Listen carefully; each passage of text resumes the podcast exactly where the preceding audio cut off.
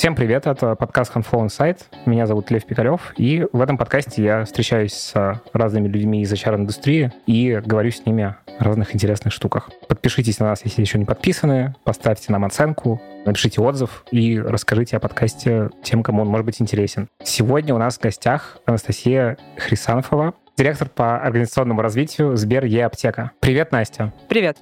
Спасибо большое, что согласилась к нам прийти в подкаст. Я всегда с удовольствием. Можешь немножко про себя рассказать, про твой какой-то карьерный трек? Насколько длинно это сделать? Коротко, но емко. Коротко, но емко. Я 18 лет в HR, начинала свою карьеру в HR, и за 18 лет э, у меня было очень много разных компаний, все их объединяла, наверное, такая, знаешь, суперскорость и амбициозность в развитии. Я начинала в ритейле, у меня было несколько компаний, которые активно развивались на рынке fashion-ритейл. Потом были компании, которые развивались на рынке нефтяного ритейла. Я работала Ого. в логистике. И последние несколько лет я работала в e-com е и в компаниях, которые занимаются инфраструктурой связи. И, наверное, последние лет больше десяти, я даже уже сбилась со счета, я занимаю позиции, которые связаны с HR, организационным развитием, и занимаюсь, собственно, тем, чтобы настраивать процессы управления персоналом, в компаниях, которые растут и развиваются достаточно быстро, и выстраивать систему управления и организационную систему, которая поддерживала бы компании в тех амбициозных планах, которые у них есть. Вау, очень емко, круто. А какое у тебя образование? Мне просто интересно. Ты говоришь, э, путь HR, получается, 18 лет вообще. Ну, короче, мне кажется, что ты рекордсмен по стажу в HR среди наших гостей среди гостей может быть, наверное, знаешь, как немножко обманула. Начало моей карьеры было такое писательское, скорее журналистское. Я начинала с того, что я писала статьи про бизнес, получала за это по временам студенческим совершенно баснословные деньги, занималась интереснейшей работой, встречалась с собственниками бизнеса, с э, фаундерами, которые рассказывали свою точку зрения про разные вопросы, которые связаны с управлением. И это вот была такая моя первая входная история в бизнес, после чего я решила, что я, наверное, попробую с бизнес-средой поработать. Образование у меня психологическое, клиническая психология, психиатрия. И где-то примерно курса с третьего я начала погружаться уже в корпоративный бизнес. И сначала в роли журналиста, и потом уже в роли корпоративного HR. Классный бэкграунд, конечно. Расскажи про тогда Сбер и аптеку. Что это такое? Это сервис, это бизнес, который, как следует из названия, занимается доставкой и продажей через электронные площадки разного рода аптечных товаров. Мы eFarm, мы доставляем лекарства, мы доставляем лекарства лекарства до пунктов, где ты можешь их забрать, если это лекарства, которые нельзя доставить по текущему законодательству курьерской доставкой. Это типа рецептурных лекарств? Да, это типа рецептурных лекарств, список которых достаточно широк. Мы делаем это по всей России. Мы за последнее время сделали огромный рывок с точки зрения нашей представленности в стране. Мы начинали с двух городов, сейчас у нас несколько десятков городов, и это вся территория России. Мы охватили все города, в которые планировали зайти в прошлом году, и сейчас у нас больше ста э, городов, в которых мы э, осуществляем доставку. Слушай, такой немножко обывательский вопрос с моей колокольни, потому что я клиент ваш, и еще до того, как вы вошли в экосистему Сбера, мне всегда было интересно, почему вообще таких сервисов очень мало. Ну, то есть если сравнивать, там, не знаю, с продуктовым ритейлом, там все вокруг цветет, значит, Яндекс.Лавки, самокаты, там, Озоны, э, перекрёст, в общем, все там. С лекарствами как будто бы, ну, гораздо меньше таких сервисов. Когда я увидел впервые я аптеку, я такой, вау, ничего себе, так можно было по-другому развивался подход к доставке в этой сфере и по-другому развивалось законодательство в области доставки. Мы с тобой знаем, что есть несколько областей в рамках российского права, где доставка частично разрешена или там практически запрещена сейчас. И вот, в частности, та сфера, в которой мы работаем, долгое время была регуляторно закрыта от возможности делать такого рода продукты. И за последние годы пандемия сыграла в этом, естественно, не последнюю роль, стала сильно меняться, в том числе и правовое правовое поле, в котором мы работаем, и это позволило и дало толчок для развития такого рода сервисов. Круто. Круто, что развивается. Скажи, пожалуйста, про какой-то общий профиль компании. Какие у вас есть продукты, направления, сколько людей задействовано? В общем, расскажи про компанию. Да, расскажу про компанию. Наверное, начну с того, что мы сочетаем в себе экспертизу фармы и экспертизу e-commerce. И это мы делаем и в командах, и это мы делаем продукте, который у нас есть. Это мы делаем во всех тех направлениях, в которых мы развиваемся. У нас на сегодняшний день бизнес представляет из себя сайт и мобильное приложение, через которые ты можешь можешь сделать заказ. Этот заказ может быть доставлен тебе домой в случае, если он подходит под те параметры, которые предполагают доставку до двери, или ты можешь забрать его в каком-то ближайшем к тебе пункте выдачи. В нашем случае пункты выдачи — это аптечные сети партнерские, с которыми мы работаем, и собственные аптеки, которых у нас тоже есть определенное количество в крупных городах. А я правильно понимаю, извини, что тут не работает такая же схема, как с пунктами доставки, там, ну, условно, у Озона, где просто это могут быть франчайзи, которые открывают свой пункт доставки, у них все равно есть регуляторика с аптечной деятельностью, то есть это может быть только аптека. Да, да, верно, это может быть только аптека. Если ты делаешь заказ э, лекарственных препаратов, то это может uh-huh. быть только аптека, это то место, где ты можешь эти препараты получить, uh-huh. независимо от того, как ты их там заказываешь или просто приходишь покупать. Да, и, значит, э, ты начала говорить про людей, компанию. Да, мы, естественно, как любой Яком, мы во многом бизнес, который опирается на IT-экспертизу и на продуктовую экспертизу. Для нас она так же, как для многих передовых Якомов, является одним из основных драйверов нашего развития. И, наверное, по количеству людей в команде из э, удивительных цифр скажу, что мы по всем направлениям в прошлом году выросли в несколько раз. Часть команд, например, за два года выросла в 10 раз. У нас есть ребята, которых было, не знаю, там в одном из юнитов их было 15 человек, к концу 2021 года их в этом юните, который отвечает за один из наших продуктов, их 150 человек. Вау. И да, здесь мы очень сильно растем не только с точки зрения бизнеса, но и с точки зрения команды. И стараемся максимально сейчас э, для себя находить способы, которые при таком росте позволят нам качественно отстраивать коммуникацию, двигаться вперед, потому что понятно, что просто даже интегрировать такое количество людей в команды — это достаточно серьезная задача. И я здесь всегда говорю, что это задача не только для HR, но и для всех наших бизнес-руководителей, которые прежде всего являются теми людьми, которые работают с командами. А сколько всего людей? Сейчас нас э, всего э, людей, которые с нами работают, это наши сотрудники, наши партнеры, наши исполнители, это около пяти тысяч человек. Ого, ничего себе.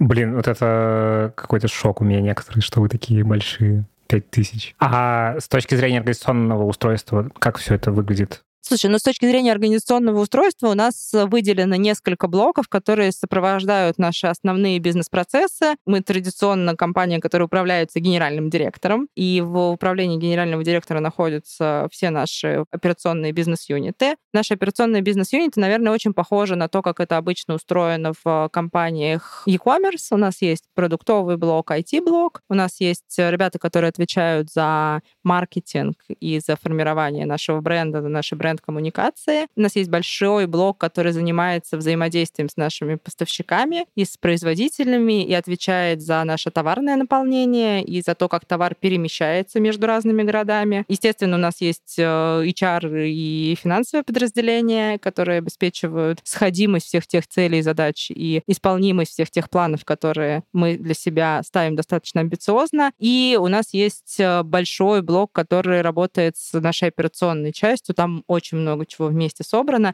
для того, чтобы ребята могли end-to-end отвечать за весь процесс от момента поступления заказа до момента, когда заказ э, приезжает уже к конкретному получателю. Плюс мы э, в прошлом году очень сильно э, вложились в развитие клиентского сервиса и в то, как мы вообще работаем с клиентским сервисом. Для нас это непростая задача при таком масштабировании, как и для любой компании, которая супер быстро растет. Все, кто когда-либо заходил в Яком, прекрасно знают, как это бывает сложно, когда тебе нужно быстро расти и при этом поддерживать поддерживать э, определенный уровень клиентского сервиса, выходя в тот или иной регион. Часто это требует большого количества усилий от всей операционной команды, от ребят, которые работают на поддержке а такой еще, не знаю, тоже, наверное, мне кажется, глупый вопрос, но очень интересно, как устроено существование в экосистеме Сбера. Ну, то есть, условно, вы все вот это, там, всю логистику, все процессы, продуктовую историю, это все с нуля делается вами? Или вы используете какие-то мощности, которые уже есть у экосистемы и шарятся как-то между собой какие-то части ее?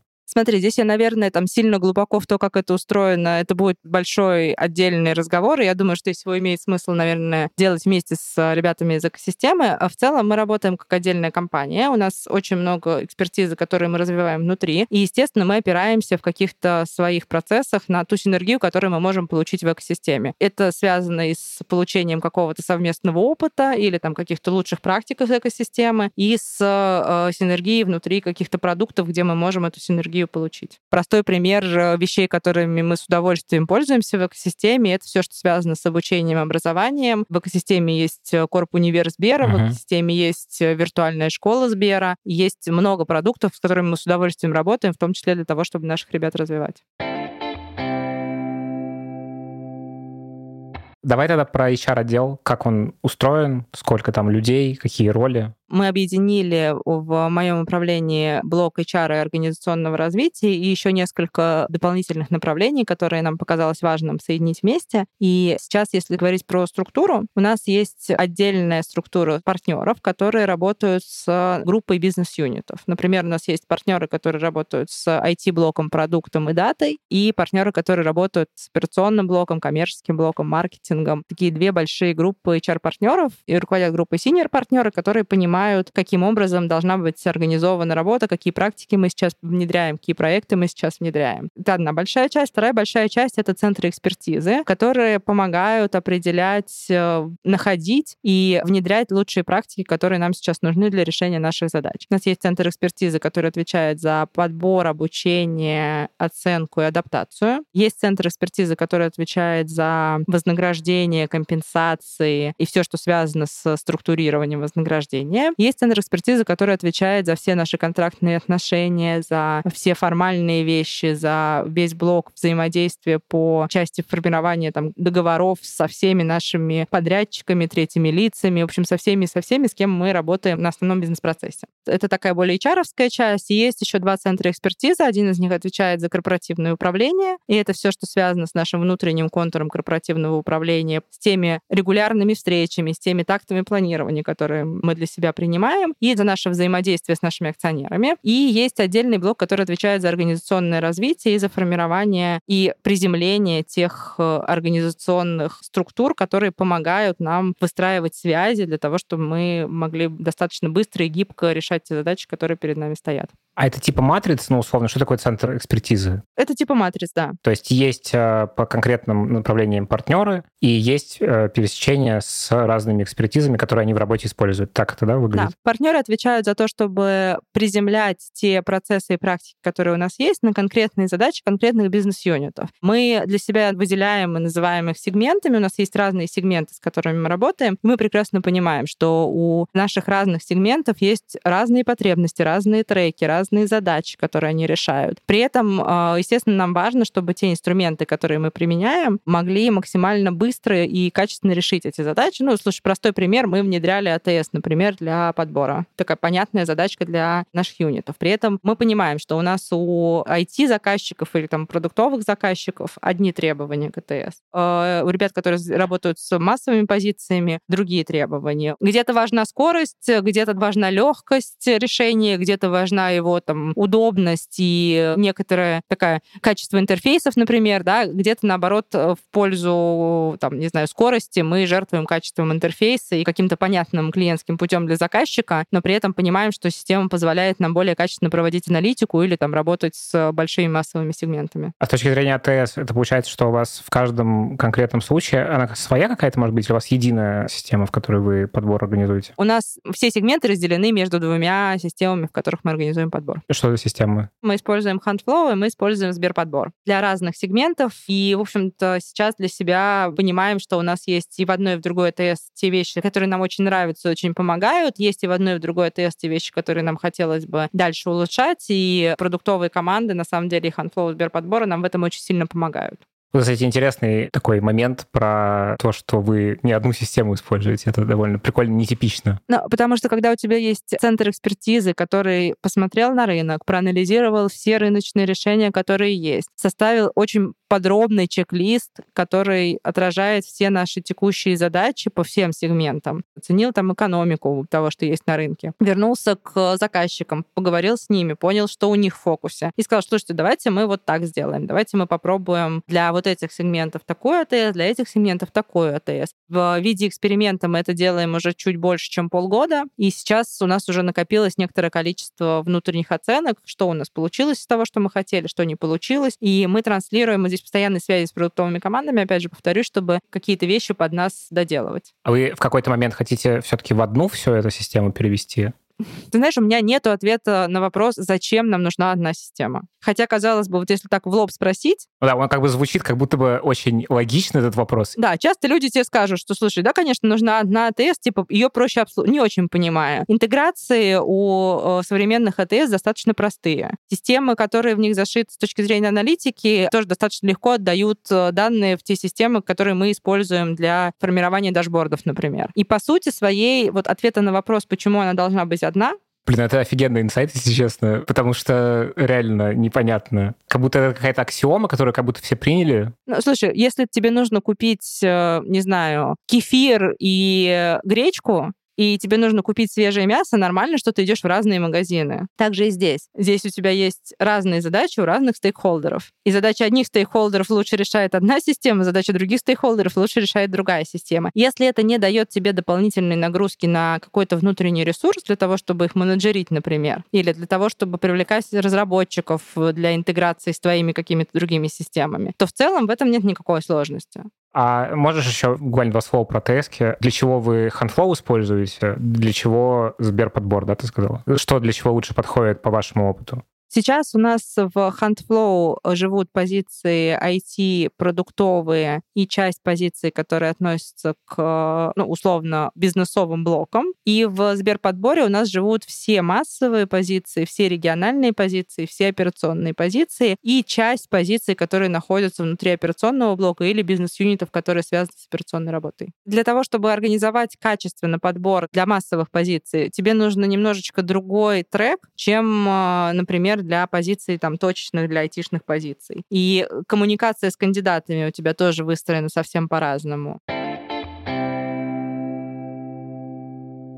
Ты сказала, что вы растете... За прошлый год ты сказала, больше чем в два раза вы выросли. Расскажи про проблемы роста. Столкнулись вы с ними или нет? И что вы с ними делаете? Вообще, какие они есть? Конечно, мы столкнулись с проблемами роста, было бы странно говорить, что нет. И мы с ними работаем. Ну, я не могу сказать, что проблема роста для нас решена, и теперь мы знаем, как э, сделать следующий там X что-то безболезненно. Проблемы роста всегда генерят тебе большое количество задач, над которыми ты размышляешь каждый день. Мы с ними работаем очень по-разному, опять же, в зависимости от того, где они у нас возникают. Где-то мы стараемся стандартизировать некоторые вещи для того, чтобы людям было проще входить в ту позицию, в которую они приходят. Где-то мы стараемся больше сделать фокус на коммуникации, понимая, что прежде всего на определенных позициях человек, который приходит, нужно быстро отстроить коммуникацию и понять вообще, кто про что. Мы пробовали разные способы. Например, мы в какой-то момент посмотрели на то, нужен ли нам какой-то более-менее автоматизированный способ, ну, условный бот, который будет общаться с новым сотрудником и как-то автоматически его куда-то редиректить. В итоге пришли к тому, что скорее нет, ну, может быть, не сейчас просто, а гораздо интереснее нам сделать одно общее пространство, куда попадают все новые сотрудники, неформальные в виде чата, в котором они могут позадавать любые вопросы, которые у них возникают. И там есть э, ребята от HR, которые на эти вопросы ответят или найдут ответ достаточно быстро.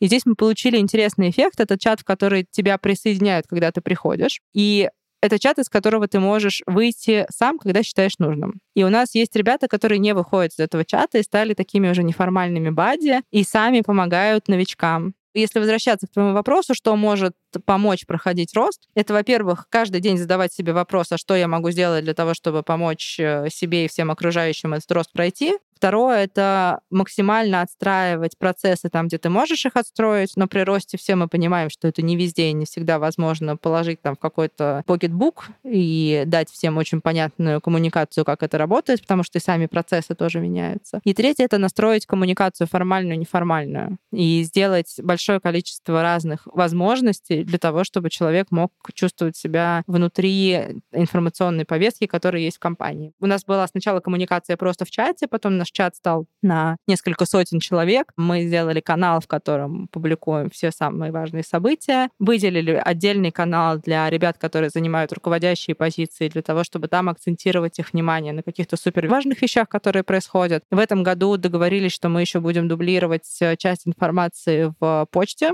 для того, чтобы ее можно было сохранить, для того, чтобы она не потерялась. И мы максимально здесь идем от внутреннего запроса. У нас есть ребята, которым удобнее там где-то неформально получать информацию в чате, например, или в канале, есть те, кому удобнее в почте. А, мы делаем сборки самых важных новостей в виде дайджеста. Мы раз в квартал встречаемся все на большой таунхолл, где наш лидер рассказывает, наш генеральный директор рассказывает о том, что у нас происходит, на чем мы фокусируемся, какие у нас основные задачи на следующий квартал, что классно сделали мы за предыдущий квартал, в какой вообще точке роста мы сейчас находимся. И это открытая встреча, на которой может прийти любой сотрудник и задать вопросы, которые его интересуют, предварительно там, написав определенную форму. То есть мы максимально идем в сторону использования разных формальных и неформальных каналов коммуникации для того, чтобы как раз облегчать вот эту историю с э, быстрым ростом. Там есть какая-то точка сборки, ну, условно, где истинная информация? Потому что когда много участников, которые знают одну и ту же вещь, но немножко с разных как бы углов, образуется некоторый дуализм этой информации. У вас есть что-то, ну, условно, база знаний, куда дальше все вот эти вещи, на которые вы там ответили, чтобы туда эта информация перетекала? ciała Есть база знаний, но она не решает всех задач. Есть люди, которые являются, давайте назовем, хранителями этих знаний. Или люди, которые все время занимаются только тем, что они обновляют, пересобирают какую-то критически важную, нужную информацию и являются теми людьми, к которым всегда можно прийти и получить самый актуальный статус по тому или иному направлению. Поэтому здесь тоже, честно тебе скажу, я ни разу не видела, чтобы где-то в компании, которая быстро растет, было очень статичное, очень понятное единое хранилище, такое каталогизированное, где ты заходишь, такой понимаешь, отлично, с прошлого дня у нас появилась вот такая важная информация, и теперь она хранится здесь, и все еще туда смотрят, и она тебя еще предупреждает, что вот сейчас информация появилась именно для тебя. Это некоторая такая целевая картинка, конечно, которую было бы классно иметь, но мы ее стараемся, вот эту целевую картинку, подкрепить э, некоторым количеством разных действий, которые делают люди по определенным алгоритмам, о которых мы договорились, для того, чтобы вот это информационное поле держать в актуальном состоянии. Вот смотри, если нас слушают существуют люди, которым вот сейчас, там, не знаю, в ближайшее время, или которые находятся в этом состоянии, в состоянии вот этого роста. Какие основные вот боли ты за свою карьеру видела? Вот какие вообще есть проблемы роста? Просто базово как-то описать именно основные вещи, которые происходят, когда вы кратно растете. Ну, смотри, первое, что происходит, когда ты кратно растешь, у тебя нету алгоритмов, которые позволяют тебе единообразно ввести всех, кто приходит в компанию в единый контур. И то, что тебе нужно сделать, это посмотреть на то, как люди попадают и с чем они сталкиваются в первую очередь, когда они попадают в компанию. И подумать о том, какой тип навигации для твоей культуры для твоей компании максимально подходит. Это может быть человек, это может быть система, это может быть группа людей, это может быть роль или несколько ролей. Например, э, можно говорить о том, что ты, например, к человеку, каждому новичку прикрепляешь там три типа людей. Первый — это человек, который его онбордит фактически, просто технически онбордит, рассказывает ему, что и как здесь устроено, и какие первые шаги ему нужно сделать за там, первые пару-тройку дней. Есть наставник, который максимально адаптирует его внутри той сферы, в которую он пришел. есть э, условный бади, который э, является для него таким неформальным помощником по всем вопросам, которые у него возникают в процессе, плюс является для него таким другом, с которым можно встретиться, поговорить, задать какие-то вопросы, ну или просто, знаешь, как-то эмоционально обсудить какие-то вещи, которые с тобой происходят. По такой схеме можно идти, если компания идет в сторону так, максимальной коммуникации, таких выстраивания человеческих отношений. Кому-то из компаний такой способ не подходит, например, или кто-то не видит для себя возможности выстроить это на там, гибридном или удаленном формате, тогда можно пойти там, может быть, в сторону какого-то такого поля общения где-то внутри там, любого мессенджера, который компания использует. Когда ты быстро растешь, у людей всегда складывается ощущение, что как будто бы у нас все время все меняется. И здесь очень важно находить какие-то вещи, которые в компании являются достаточно долго неизменными. Они точно есть. Как минимум компания работает в определенной бизнес-модели, как минимум у компании есть цели, с которыми она идет и которые она для себя понимает как э, фокусные. Как минимум у компании есть какие-то планы, которые она растягивает точно совершенно больше, чем на месяц или квартал. И здесь вот э, важно правильным образом выделять и транслировать те вещи, которые являются такими неизменными, которые обеспечивают какую-то основу такую, да, базу, в которой компания живет. Понятно, что много чего меняется, там управлять одним складом или 25, одной аптекой или там 200 аптеками, это разные процессы, правда. При росте там, количества клиентов, при росте количества заказов, при изменении схем доставки у тебя, конечно, рождается большое количество новых процессов, которые для компании являются новыми. Вслед за накоплением ошибок, потому что на большом масштабе. Ну и ошибок, и опыта, и вслед за экспериментами мы что-то пробуем, понимаем, да, вот это работает классно, мы дальше это масштабируем, а что-то пробуем, понимаем, нет, не летит. И ты накапливаешь эти знания, но все равно у тебя есть какие-то очень базовые вещи, вокруг которых ты э, строишь вот эти вот новые какие-то изменения, которые есть. Ну и, наверное, третье, это в какой-то момент э, все-таки делать паузы и честно спрашивать себя, какой объем изменений мы в состоянии переварить. Простые примеры всегда привожу с командами, например. Да? Понятно, что все команды растут так или иначе вместе с ростом бизнеса, но ты можешь команду растить э, чуть более этапно, или влить в нее сразу большое количество новичков. И это будет немножко разный адаптационный трек, и они себя будут чувствовать немножко по-разному. Ну и динамика совсем другая командная. Да. Ты можешь, например, взять и сформировать новую команду, прям совсем новую, и тогда им будет сложно адаптироваться. А можешь э, взять текущие команды и добавить в каждую из этих команд новых людей для того, чтобы им было проще адаптироваться. И тогда ты не проиграешь по качеству, не проиграешь по количеству, но ты выиграешь по скорости интеграции. Очень крутой совет. Спасибо тебе большое. А вот где этот стоп-кран, о котором ты говоришь? Ну, не стоп-кран, а такой кран замедления. Слушай, это только с каждым подразделением отдельно опытным путем выясняется. Ну, то есть, э, во-первых, это из опыта подразделения. Ну, где-то мы увидели, что, например, мы, не знаю, интегрировали какое-то количество ребят, и они не все с нами остались. Или мы интегрировали какое-то количество ребят, а их фидбэк такой, что, слушайте, мы как бы интегрировались, интегрировались, но ничего не поняли. Я всегда говорю, что для того, чтобы в ситуации, когда ты решаешь достаточно сложные комплексные задачи, а вот планирование и понимание того, где тебе замедлиться, где тебе ускориться, как вообще оптимально это выстроить, это все-таки комплексная задача, полезно делать очень простые вещи качественно. Например, собирать фидбэк. Например, э, делать просто регулярный диалог о том, а как мы идем относительно там, своего плана. Например, делать очень простую внутреннюю сверку. У меня э, рекрутеры в команде делают регулярное, еженедельное просто ревью того, что произошло за неделю в части найма. А какие там основные пункты? Ну, там основные пункты — это э, что сейчас у нас находится в работе, кто к нам присоединился за эту неделю, какие позиции у нас находятся в критической зоне, потому что либо мы не можем их закрыть дольше, чем мы ожидали, либо они являются приоритетными для команды. Это такая сверка, это такой, знаешь, как э, полуручной монитор сверки с каждым блоком относительно того, что для них сейчас является важным, в какой точке мы находимся по формированию команды. Э, для того, чтобы понять, не перегрузили ли мы команду, надо, чтобы кто-то просто смотрел, а что происходит происходит, когда в эту команду пришло какое-то количество людей. А как вы фидбэк этот собираете? Очень понятная мысль делать качественно простые вещи, но все равно куча компаний, у которых там с культурой фидбэка странно все, типа эти вещи не делаются. Вот как его делать просто? по твоему опыту? Мне кажется, что нас в этом смысле сильно спасает структуру, с которой мы зашли, это структура партнерства, где у тебя за каждым человеком внутри вот этой вот ветки партнерства закреплен достаточно небольшой блок. Ты его увидеть можешь нормально. Да, где он может просто с каждым поговорить физически, с каждым человеком, который вышел, или там с каждым человеком, который прошел какой-то определенный этап, например, проработал месяц или там проработал два месяца. И возможность вот просто структурно, регулярно эту встречу делать, с одной стороны, и с другой стороны, возможность возможность у самого человека, который приходит, всегда вернуться к человеку, с которым ты приходил в компанию для того, чтобы поделиться чем-то. Вот это, наверное, две вещи, которые вот эту связь дают возможность сделать.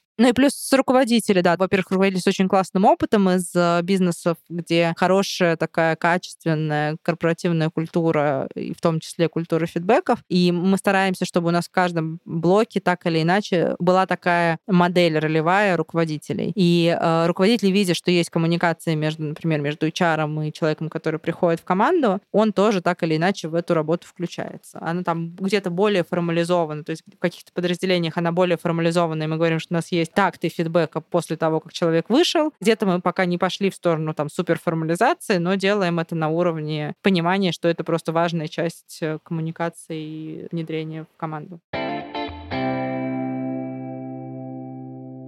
Мы в прошлом году сделали очень интересный эксперимент. Мы вместе с э, тем лидами одного из наших IT-блоков посмотрели, как выглядит воронка и трудозатраты в часах каждого участника процесса интервьюирования для того, чтобы к нам пришло то количество людей, которые мы себе даже не очень амбициозно наметили. И это упражнение сильно помогло здраво оценить, какое количество людей мы действительно готовы захарить в определенный период. Потому что когда ты показываешь, что для того, чтобы у тебя в команде появилось, не знаю, там, новых пять человек, у тебя как минимум 12 должно попасть под офер. Для того, чтобы у тебя 12 офферов появилось, тебе нужно интервьюировать определенное количество людей. Предположим, их будет, не знаю, 30. Для того, чтобы у тебя там 30 людей попало на финальное интервью к тем лиду, техническое интервью должно пройти, предположим, там 40-50 человек, ну и так далее. Да? То есть ты вот эту воронку, когда вытягиваешь, ты э, очень наглядно видишь, сколько часов должна потратить в том числе бизнесовая команда на то, чтобы этот харинг состоялся. Угу. Да, это очень прикольно приземлять должно, конечно, на реальность.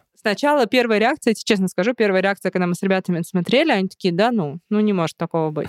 Ну, не может такого быть, чтобы вот это количество людей у нас появилось, вот это количество часов мы должны потратить. У нас просто нету этого времени. Но поскольку с IT-командами ты всегда разговариваешь на языке экспертизы и фактов, и цифр, мы с ними просто обратным счетом всю эту воронку прошли для того, чтобы просто элементарно ответить на вопрос, где в воронке допущена ошибка. И поняли, что воронка, в принципе, составлена по супер оптимистичному сценарию, и реалистичный сценарий будет, наверное, еще даже чуть-чуть больше нагрузки давать на команду с точки зрения харинга. А вы считаете стоимость найма? Мы индикативно считаем стоимость найма а, для того, чтобы просто отрегулировать те вылетные какие-то каналы или инструменты или части процесса, которые дают нам существенную нагрузку на стоимость. А, и если говорить про IT-блок, как у вас вообще воронка найма устроена сейчас? Понятно, что там всего много, поэтому давай про IT-блок поговорим. Можем даже еще более детализировать, не знаю, про разработку, которую вы ищете. Как воронка выстроена, какие каналы привлечения, вот, вот это все. Буду говорить в целом про разработку, не про какие-то конкретные направления или конкретные стеки. Попробую такую общую картину дать. У нас есть э, команда в HR-блоке, которая отвечает за IT. Там есть партнеры, там есть рекрутеры, есть сорсеры.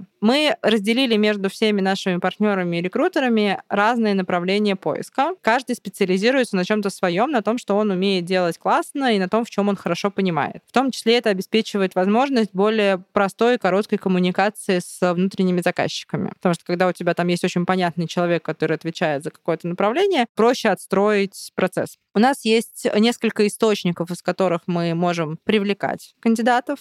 У нас есть сорсеры, которые активно работают по всем каналам, которые только можно себе представить, открытым, закрытым, там, собственному нетворку и так далее. Дальше есть рекрутеры, которые работают с теми кандидатами, которым интересно было бы с нами пообщаться. И для нас ключевое в том числе понять, например, почему, да, почему мы интересны. Мы из этого формируем вот эту вот так называемую первую коммуникацию, из того, почему мы можем быть интересны. Мы за прошлый год много времени посвятили исследованию того, почему, собственно, к нам приходят. И дальше у нас в зависимости от того, в какую группу попадает тот или иной разработчик, там по стеку, например, есть определенная последовательность интервью, которые он проходит. Мы стараемся максимально работать в суперкоротких SLA, понимая, что сейчас, если ты затягиваешь процесс коммуникации с кандидатом, ты, скорее всего, просто проигрываешь тем, кто этот процесс делает более простым и легким. И в том числе наша задача, поскольку мы, ну, честно говоря, не, там, не супер большая корпорация, наша задача, чтобы в процессе интервью все те вещи, которые для нас внутри специфичны, точно так же были отражены. То есть нет смысла для компании, которая работает в ситуации там супер больших изменений, уходить в многоступенчатые бесконечные интервью и тестирования, которые сформируют просто какой-то не совсем релевантный нашей культуре опыт. Поэтому здесь мы идем через то, что у нас есть под каждый стек люди, которые проводят техническое интервью. Иногда техническое интервью проводят сразу вместе с тем лидом, например. Самый интересный фидбэк, который мы получали, был, не ожидал, что может так быстро быть, что,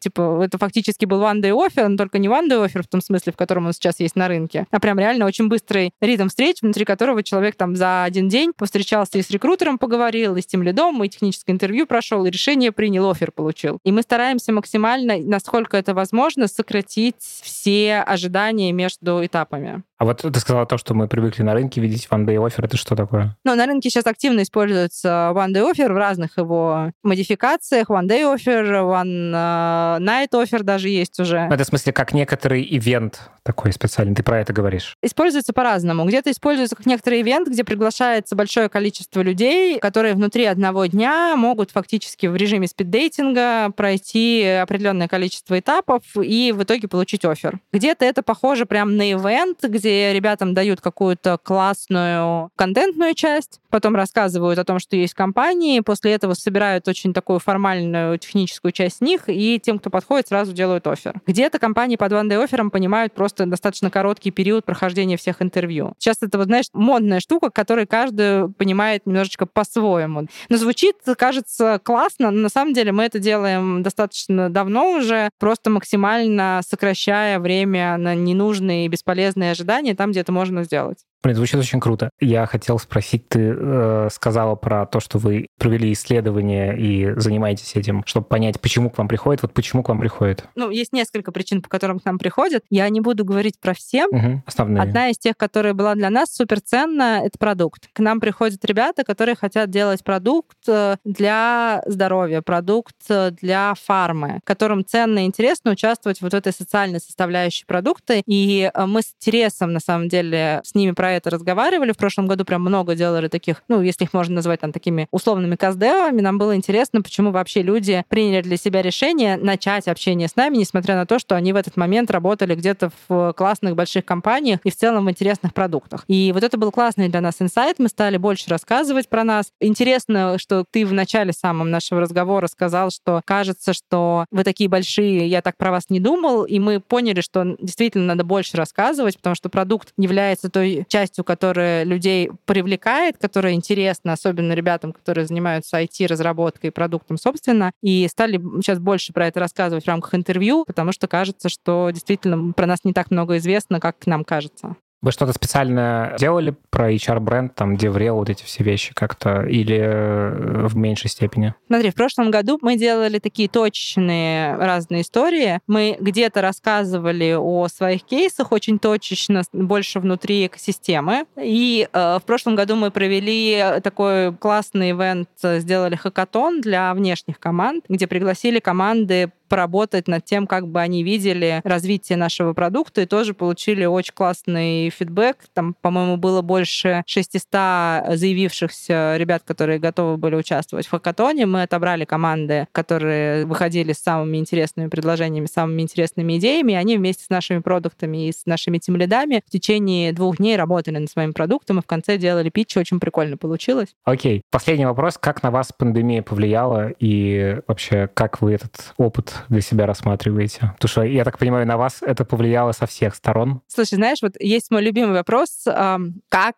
э, компании Яком сектора проходит трансформацию. Ты живешь в режиме трансформации, если ты работаешь в Якоме. Точно так же для нас вопрос, как на вас повлияла пандемия, это вопрос о том, что мы фактически в период пандемии самым серьезным образом работали над масштабированием, и поэтому для нас это вообще какая-то неразделимость. Это часть среды, mm. в которой компания получила тот э, толчок к росту, который вот привел нас в сегодня в точку, когда мы являемся федеральной, большой, уже крупной компанией в своем сегменте. Во многом это в целом пандемия для вас бустом стала для бизнеса. Да, ну, слушай, пандемия стала бустом для бизнеса. Пандемия во многом и рост наш во время пандемии во многом определил то, как мы организованы. Мы не переходили на гибрид, мы родились вот в формате гибрида фактически. То есть команда, которая а, развивала бизнес до пандемии, это была такая достаточно небольшая по сравнению с тем, что есть сейчас команда, и большое количество, самое наше большое большое масштабирование произошло в период пандемии. Также и многие процессы, которые для компаний в период пандемии явились процессами трансформации, для нас стали процессами максимально тесно связанными с нашим развитием. Класс, спасибо тебе большое. Мне было ужасно интересно с тобой поговорить, и мне кажется, получился очень крутой выпуск. У нас была в гостях Анастасия Хрисанфова, директор по инновационному развитию Сбер и аптеки. Слушайте нас везде, подписывайтесь, ставьте оценки, пишите отзывы. И всем пока. Всем пока.